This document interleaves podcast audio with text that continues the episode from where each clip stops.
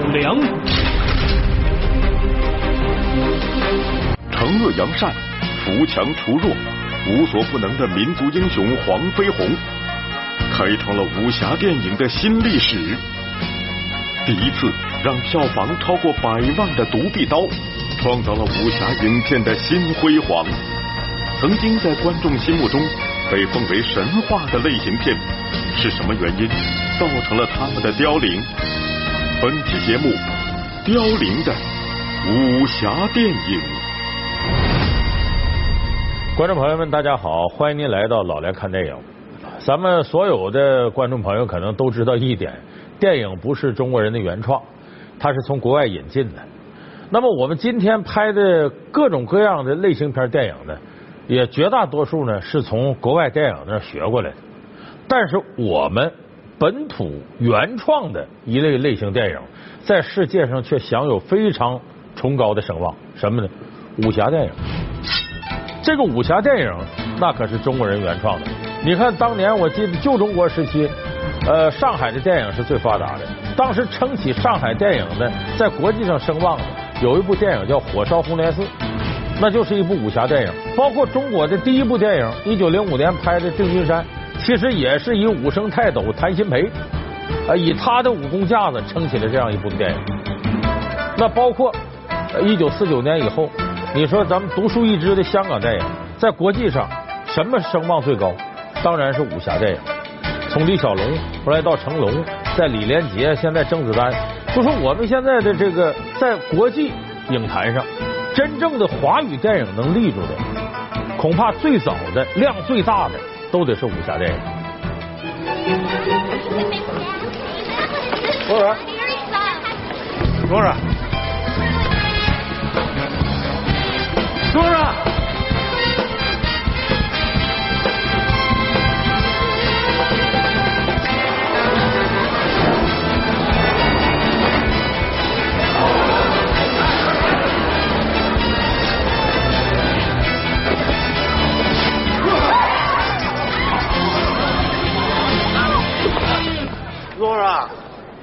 you don't wander off again?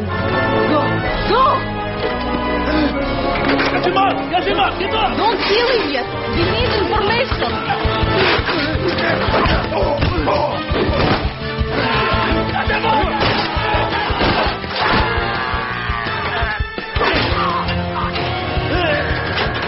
我不知道大家注没注意到，好像从两千年的《卧虎藏龙》，两千零二年的《英雄》，到现在为止十多年了。似乎我们好像再就没看着过令我们感到血脉奔张啊、热血沸腾的这样的武侠电影。就是我们感觉好，大家特爱看。似乎这武侠电影这十来年发展的很不景气。你像今年，大家等着盼着这个由尔冬升导演、徐克监制、林更新呢、江一燕呢、何润东啊这些人主演的《三少爷的剑》，在今年十二月三号上映。人一层。愿意投，燕老弟子复何求？劝君莫轻生，明明成败尽风流。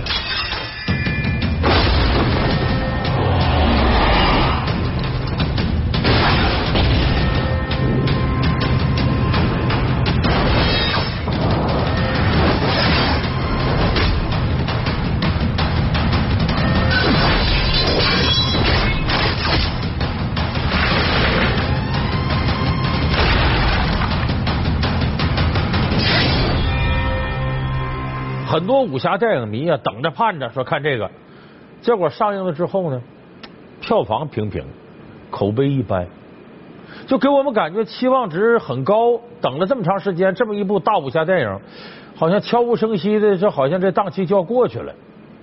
那么很多人就觉得武侠电影曾经是我们最拿手的东西，怎么今天变成这个样子了呢？咱们今天就给大伙分析分析，我们的武侠电影为什么一年不如一年，有点不行了。那首先呢，得跟大家说明什么是武侠电影。我给武侠电影做了一个定义，那就是呢，以中国功夫为形式，以侠义精神为内涵，展示快意恩仇的江湖世界，这样的电影就叫武侠电影。那么中国的武侠电影很早的时候是由哪拨人干的呢？是由戏班的人干的。因为你想拍电影一开始的时候，既要会表演，同时呢，你武侠电影得打得斗啊，哪些人最行呢？那毫无疑问，戏剧舞台上那些武生，哎，他们最厉害。所以我前面说这个当年的这个文武老生挂武生泰斗级的人物谭鑫培，他在一九零五年拍了中国最早的一部电影《定军山》。我们都知道定军山老黄忠斩了夏侯渊啊，以这个为背景，三国的故事拍了这么一部电影。那么那个时候在舞台上，就是呃，我们说那些武生很多呢，一看有电影这形式呢，电影里边打斗的动作基本上都由这些武生来完成。所以这些人呢，既学了中国传统的功夫，又有舞台的表现力，所以他们是中国最早的武侠电影的表演者。那么现代武侠电影，它的这种推广，我们要感谢一个人，这个人呢。也是原来广东粤剧舞台上的很有名的武生演员，他的名字叫关德兴。这个关德兴，我说名字你可能不知道，但我说他演的电影《黄飞鸿》，有人说不对，黄飞鸿不是李连杰、赵本卓演的吗？也不是他呀。我跟大家讲，从一九四九年到一九七四年，二十五年间，关德兴拍了七十九部黄飞鸿电影，以至于大家一见他就黄师傅、黄师傅的叫着。呃，关德兴应该是一九零几年生人，他在这个三十年代的时候呢，呃，那时候他是唱什么？唱越剧的武生，所以这关德兴那个时候呢，演了七十九部黄飞鸿电影，一下子把这个黄飞鸿形象都推广开了。但是他演的有一个问题，就是他演这黄飞鸿啊，基本上千篇一律。他演着演着呀，大家就有点不爱看了。为啥？七十九部黄飞鸿都一样。最后就是好人打坏人，把坏人都打的稀里哗啦就完事了。你再好吃的东西常吃，他也腻歪。所以大家一见关德兴，黄师傅，黄师傅，这黄师傅快把这个武侠电影给整黄了。那么这个时候呢，邵氏公司带头站出来了，改革武侠电影。咱都知道邵氏公司创办人邵逸夫排行老六，人都管他叫六叔。他开始跟他哥哥创邵氏公司，后来自己干。当时邵逸夫呢，他的邵氏公司呢也拍武侠电影。说这么拍下去，这观众流失太多，咱得研究啊，研究武侠电影，怎么改良我们的武侠电影？那咱自己想破脑袋想不出来，这么着吧，跟外国人学学吧。他就派了一个导演摄制团队，干嘛？先去日本跟日本电影学，因为我们都日本电影，你像黑泽明这样大导演，日本电影很厉害，就跟日本电影学一学，看看他们呃拍这一类的有没有什么心得，跟他们电影能学点什么。结果这波人呢，到了这个日本，跟日本电影学了一些东西之后啊，回来了。结果这里头有个大导演，真站出来了，给武侠电影带来了全新的感觉，一下子使香港武侠电影上了一个高度。从那以后，香港武侠电影才真正的走向全世界。原来那个黄飞鸿、关德兴那个，美国人也不爱看，这是欧洲人也不爱看。那么这个导演是谁呢？大家记住他的名字叫张彻。这是武侠电影世界里头应该说是大宗师级别的人物。张彻呢，其实在建国前呢，在上海他就拍一些纪录片啊，拍一些其他电影。我跟大伙说一个，有个风光片电影叫《阿里山风云》。《阿里山风云》拍这电影的时候呢，这个作为导演编剧的张彻和这个里头一个搞文字创作的作者，他俩谁也没去过台湾。完，他俩当时给这片子呢。就写了一首歌，这歌咱们现在基本上大多数观众都会唱，就是那个阿里山的姑娘美如水呀，阿里山的少年壮如山。这个歌，这作曲当时是别人写的，这个词儿张彻写的，所以当时张彻呢那个时候就看出很有才气。可是他真正出大名不是靠这个，现在我几乎没有多少人知道说阿里山这个歌歌词是张彻写的。我不知道电视机前你熟悉这首歌的朋友知不知道，他原作居然是张彻。那么张彻真正出名是靠武侠电影出的名。他当时回来之后，一九六七年拍了一部经典的武侠电影，叫《独臂刀》。咱们可能有的朋友记得这个电影。这电影大致内容就是说，一个叫方刚的少年被同门那个叫齐佩的人给斩断了一个胳膊。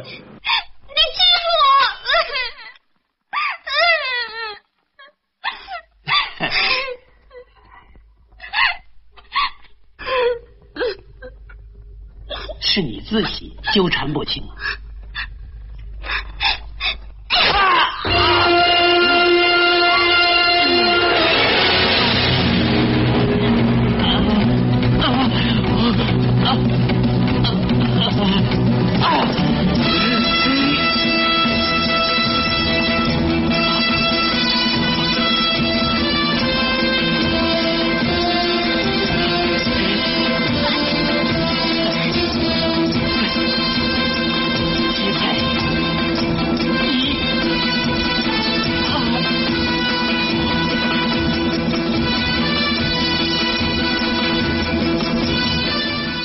然后呢，呃，他出去之后呢，被一个叫小蛮的姑娘给救了。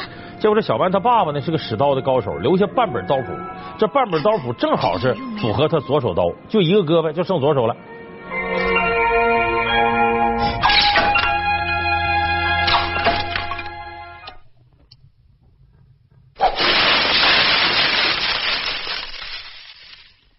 哎，别别别，给我留着这棵树好不好？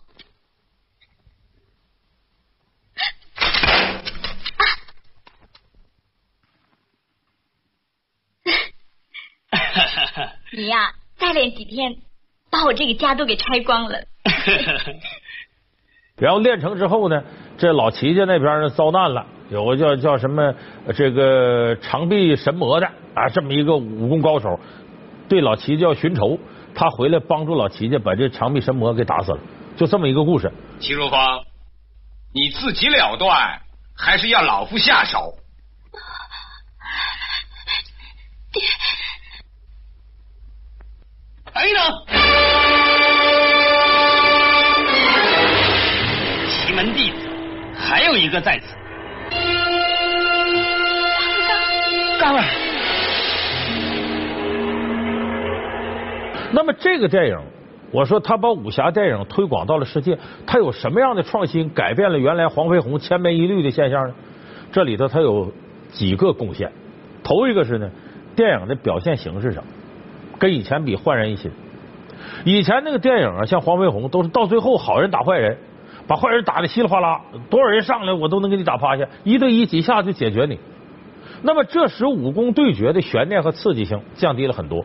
那么张彻拍《独臂刀》的时候，他引用了日本电影里边的一种方式，叫决斗。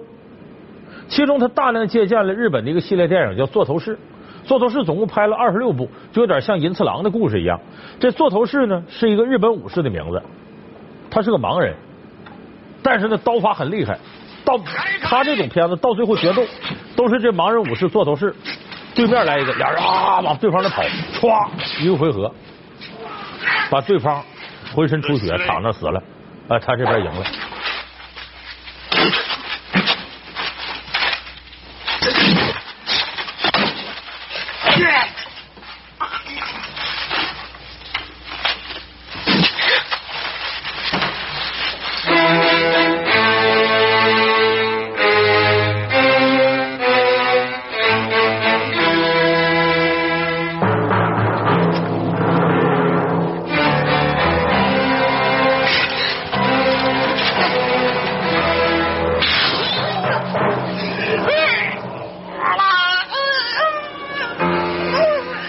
过去说两军交战，啊，哗啦哗啦冲对方去了，二马一错正，把你挑落于马下，完拨马回头一看，我赢了，有这个感觉。当然，这也不是日本独创，这种决斗的方式是他跟美国西部片学的。咱们看美国西部片，不是两个牛仔吗？啪，开枪，谁快谁赢，谁先把你打死谁赢。One thousand. Thousand dollars. And some in gold. It's a tidy sum.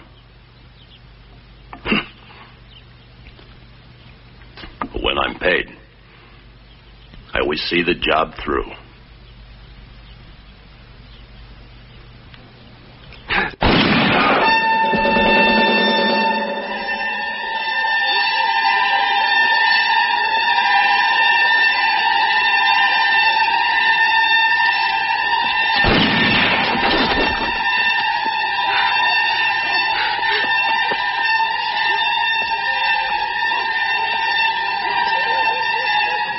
以这也是日本向西部牛仔片借鉴了，但是呢，香港的武侠电影借鉴了日本这种方式，张彻就学会了这种决斗，就是我让最后的这个画面呢非常富有张力，有悬念，高手最后的决斗，就像我们看《独臂刀》最后那不也是这个方刚和这个长臂神魔俩人决斗，这长臂神魔各种各样的兵器，方刚就一个胳膊就剩个左手了。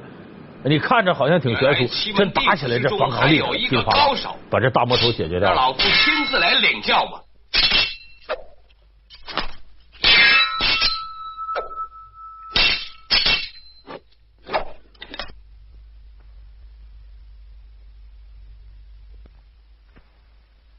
老贼，你认输了吗？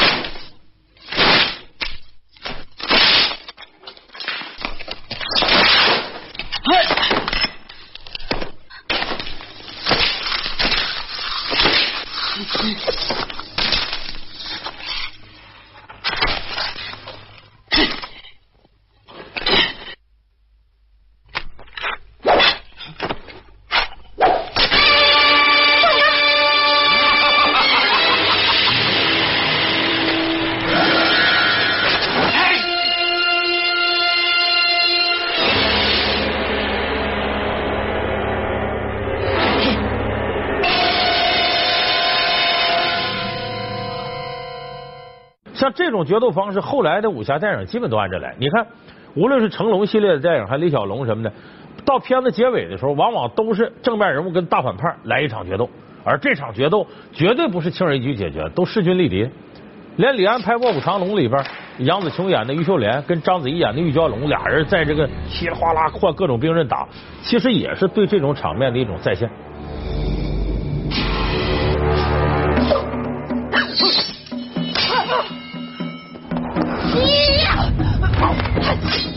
呀！呀呀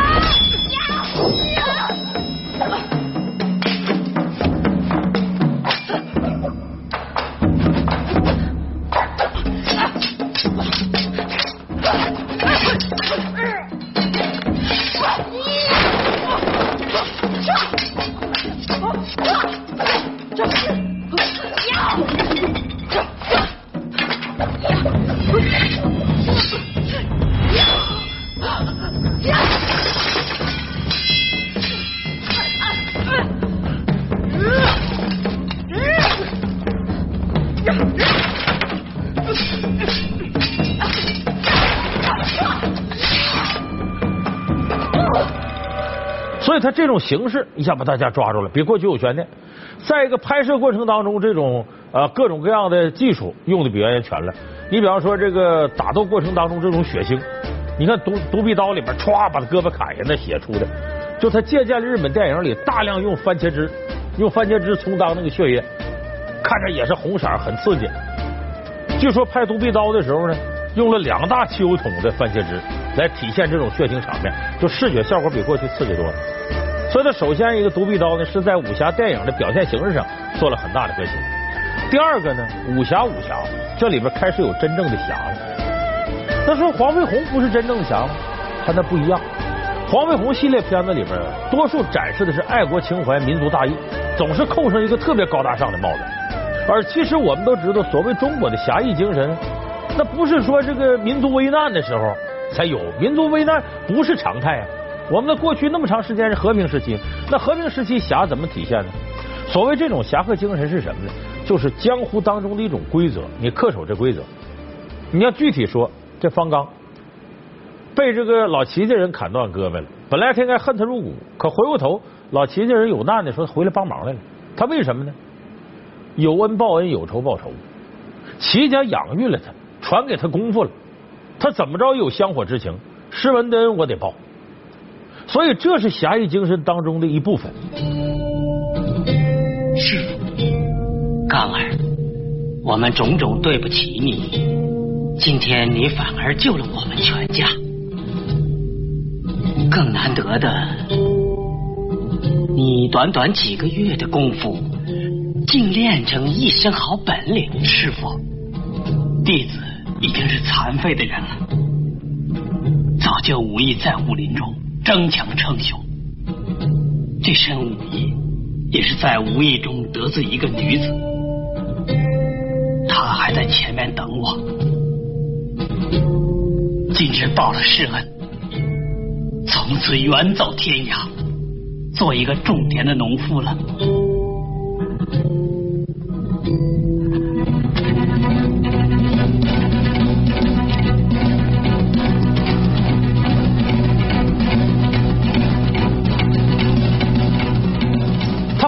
一到民族危难了才有侠义精神，平常的时候我们按规矩来，有仇报仇，咱俩是仇人；没仇，咱是朋友。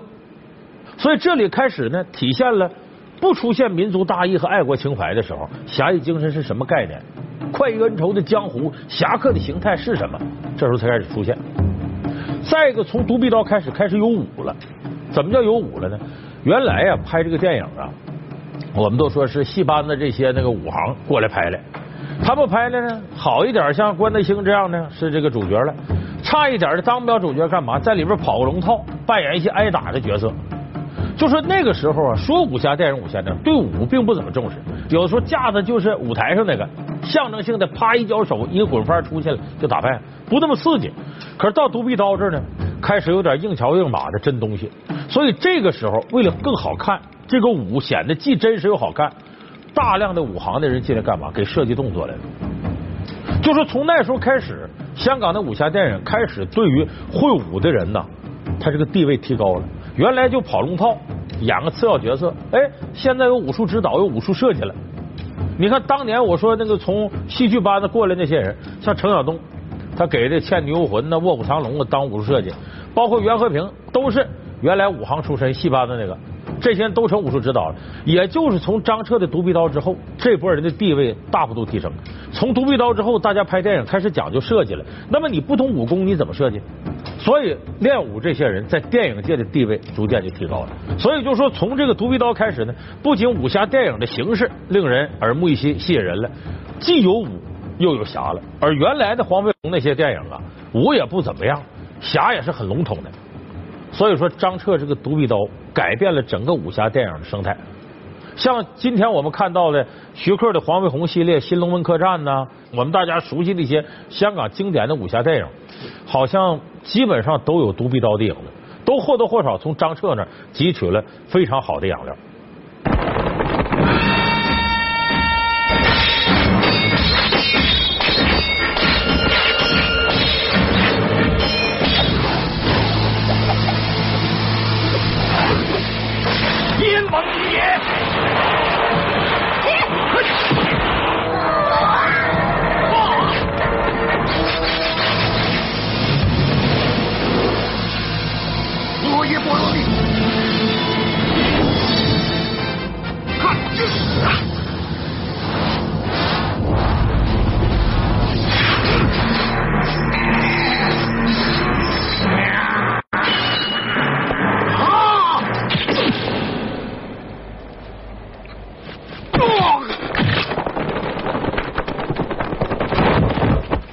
可是呢，武侠电影达到了一个高峰的时候，就开始往下走。在上个世纪七十年代的李小龙，呃，八九十年代的成龙、李连杰这些人，这时武侠电影到了个高峰。可是呢，轮到甄子丹的这一波的时候，武侠电影严格意义上说开始走下坡路了。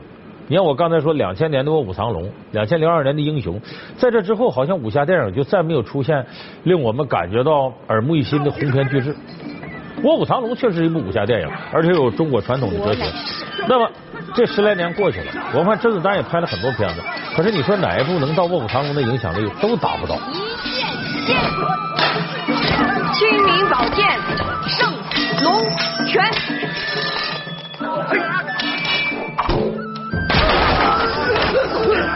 任凭鲤鱼江南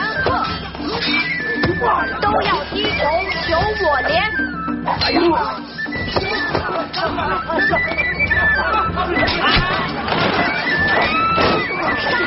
来一条龙。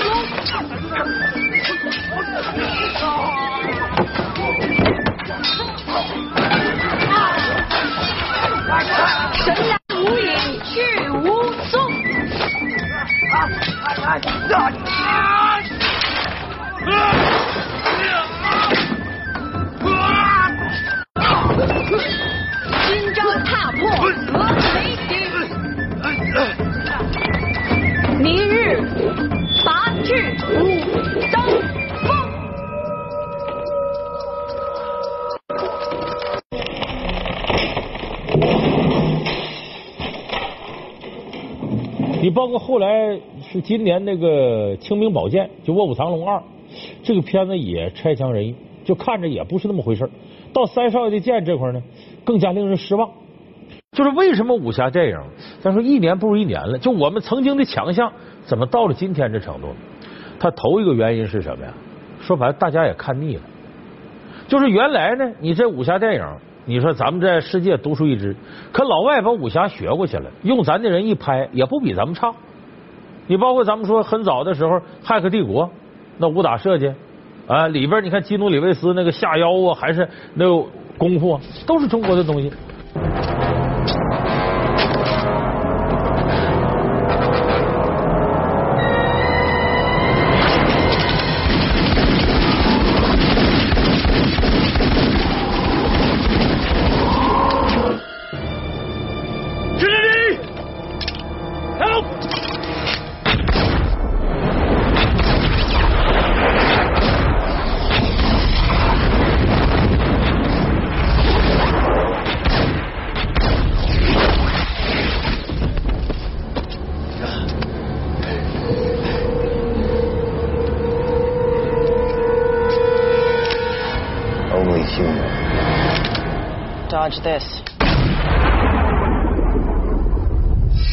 就现在武侠呢，已经不是单独一个影片是武侠影片了。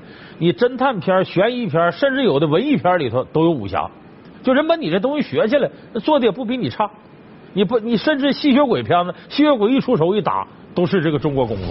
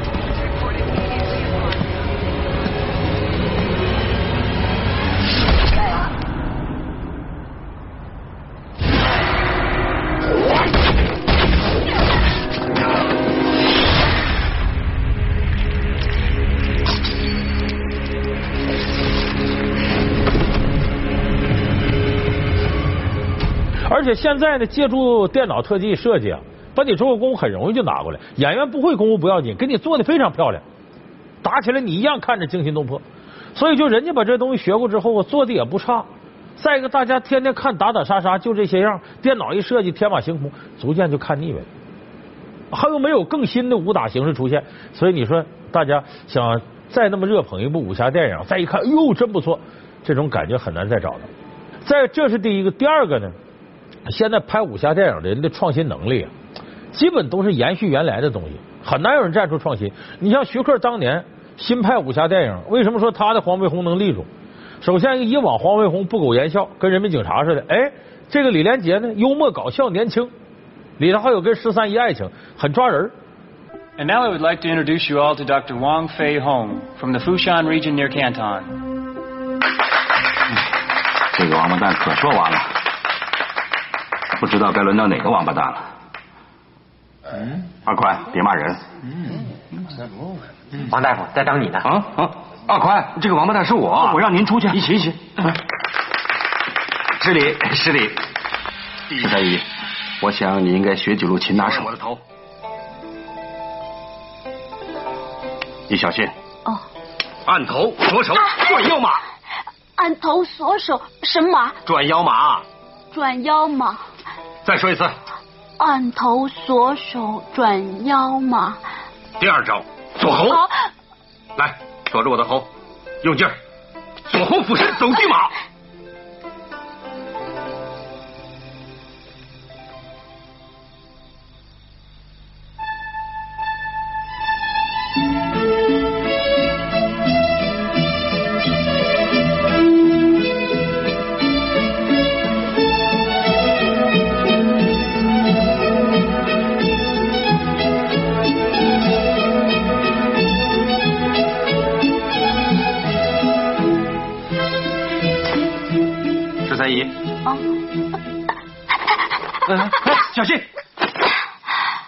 原来说南拳北腿，原来的黄飞鸿那真是啊，直工直令的，就是南拳那些东西打。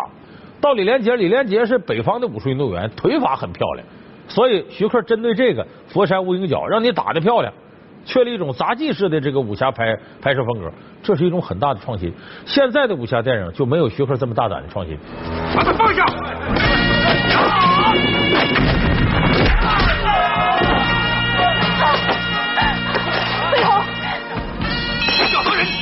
我日月挂掌，谈天说妖！佛山黄飞鸿，黄飞鸿。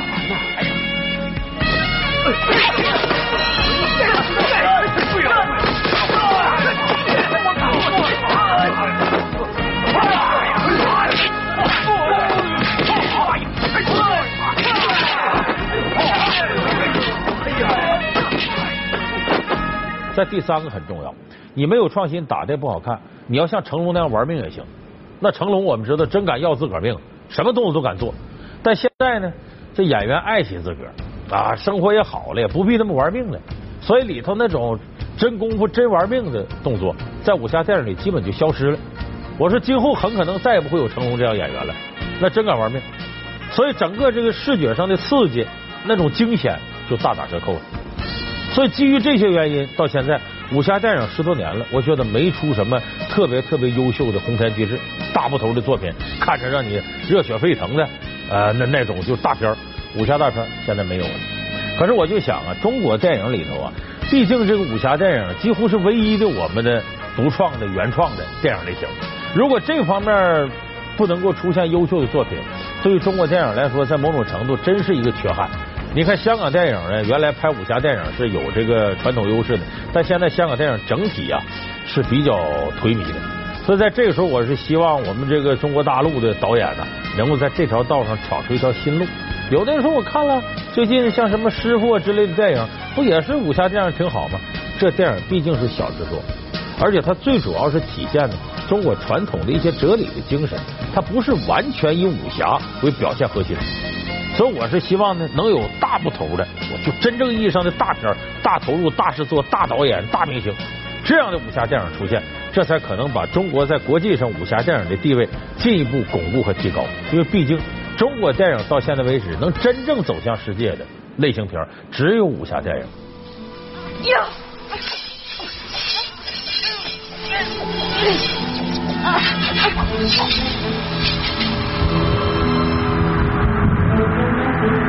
林里啊，争夺一些荣誉，而我们其他的电影往往是昙花一现，很难形成一种势力来冲击国际影坛。所以由此呢，我们更加怀念我们武侠电影那个辉煌璀璨的年代。好，感谢您收看这期老梁看电影，我们下期节目再见。